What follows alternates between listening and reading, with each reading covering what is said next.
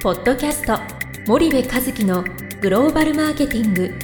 すべてはアジアで売るためには過去1000社以上の海外展開の支援を行ってきた森部和樹がグローバルマーケティングを分かりやすく解説します。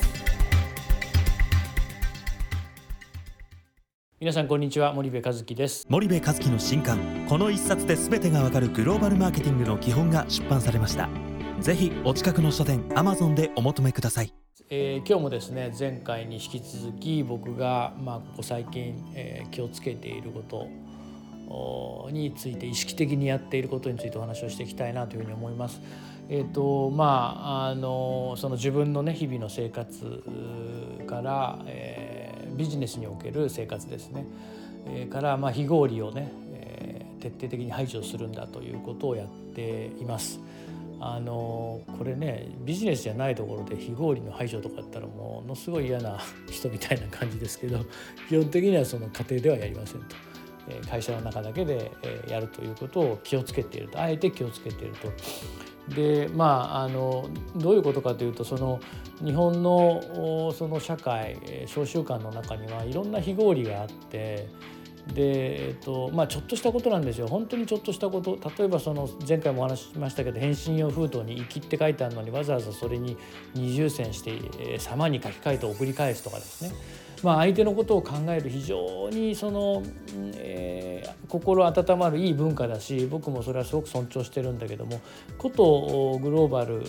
ビジネスではこういうことをするマインドがそもそもいろんなことの経営判断を誤ってしまうし、えー、スピードを遅めてしまうし、えー、合理的でない判断も時にしてしまうことにつながってるんだろうなということをすごく感じるので、えー、とにかく自分のその判断からそういうことをなくしている。例えば人に物を断る時にですねえっ、となんか行くのか行かないのか分かんないような返事をするみたいな。あの調整しますみたいな。でそういうことも徹底的にしないもう聞かれた時点で僕の場合は行くか行かないか分かっているのでごめんなさいちょっと行けませんっていうことをまああの明確に言うあの行きたくないっていう時にね「いやすいません行きたくありません」って言ったらこれは嫌なやつなんで「すいませんちょっと行けません」っていうことをまああの言うようにしてるしあのまああんまり行きたくないからきませんっていうこともないんですけどね。誘われたら全部行くんですけど。まあただそのその曖昧な判断をしない。日本ってありますよね。ちょっと調整していますね。みたいな。で調整していますって言われて返事がなかったらもう来ないっていうことだみたいなのがまあ基本的にはその暗黙の了解値として存在しているわけですけどもこれ別にそのアジア新興国で調整してみますねって言われたらどう？調整できた？っていう話がずっと来ちゃうのであのまあ早くノーって言ってあげると。でなんでノーって言えないんだろうって思った時にそのノーっていうことによって相手がどう思うだろうっていうことを考えちゃうんですよね日本人って。ほんといい人だなって僕思うんですけどでもそのことがいろんなことをややこしくしてる。一緒にビジネスやろうって協業して前向きにやろうよってもうノーなんだったらノーって言ってやんないとなぜならば僕たちはこうこうこうだからっていう話なんですよね。なんだけどもそのそうですねと。まあちょっと協議していきましょうみたいな。いや協議するつもりないじゃんそもそもみたいな。でそこに対して協議していきましょう。可能性をこうどっちつかずにする。でこういうことがやっぱりその良くないと思うので基本的にはそのもちろん言い方ありますよ、えー、言い方礼儀、えー、それはあるもののやっぱりその結論を先に言う。で日本語だとやっぱり何て言うのかな気を使うようなあの単語がいっぱいあるのでこうどうしてもあのそっちの単語がも持ってきちゃうっていうことなのかもしれないなと思ってるんですけどその英語だとまあ「ノー」って別に最初に言ったらいい話なのであのなんかこう言語にまつわるようなこともあるんだとは思うんですけどただいずれにしろその自分が何かを判断する時にどっちが合理的かなっていうので僕は全部判断するようにしていてで合理的じゃ非合理なものを全部あの排除しちゃう。だからあの社内のえー、規定やルールも全部そうですし何かの判断をする時はもうどっちかが合理的な方を選んでいくと。で日本の社会ってそのまあ合理的な方は A なんだけどってみんな分かってるんですよねみんな分かってるんだけどもまあまあまあそうは言ってもみたいなこういう価値観がやっぱり存在してていや A なんだよと正しいのは A なんだけどもまあまあ今まで B でやってきているからやっぱりここは B でいきましょうよみたいな。もしくは A が正しいのはなんとなく分かるんだけどもまあまあ前例がないから B 今まで通り B でいきましょうみたいな。なんかそういうことが本当に多くてでそれがやっぱりグローバルビジネスを大きく邪魔をしてるグローバルビジネスのその判断。まあこれビジネスだけじゃないかもしれないですよね。政治見てもあの、うん、その G7 とかの中では別に日本が一番先頭を走ってるようには見えないのでやっぱりその誰かの判断に、追従していくというスタンス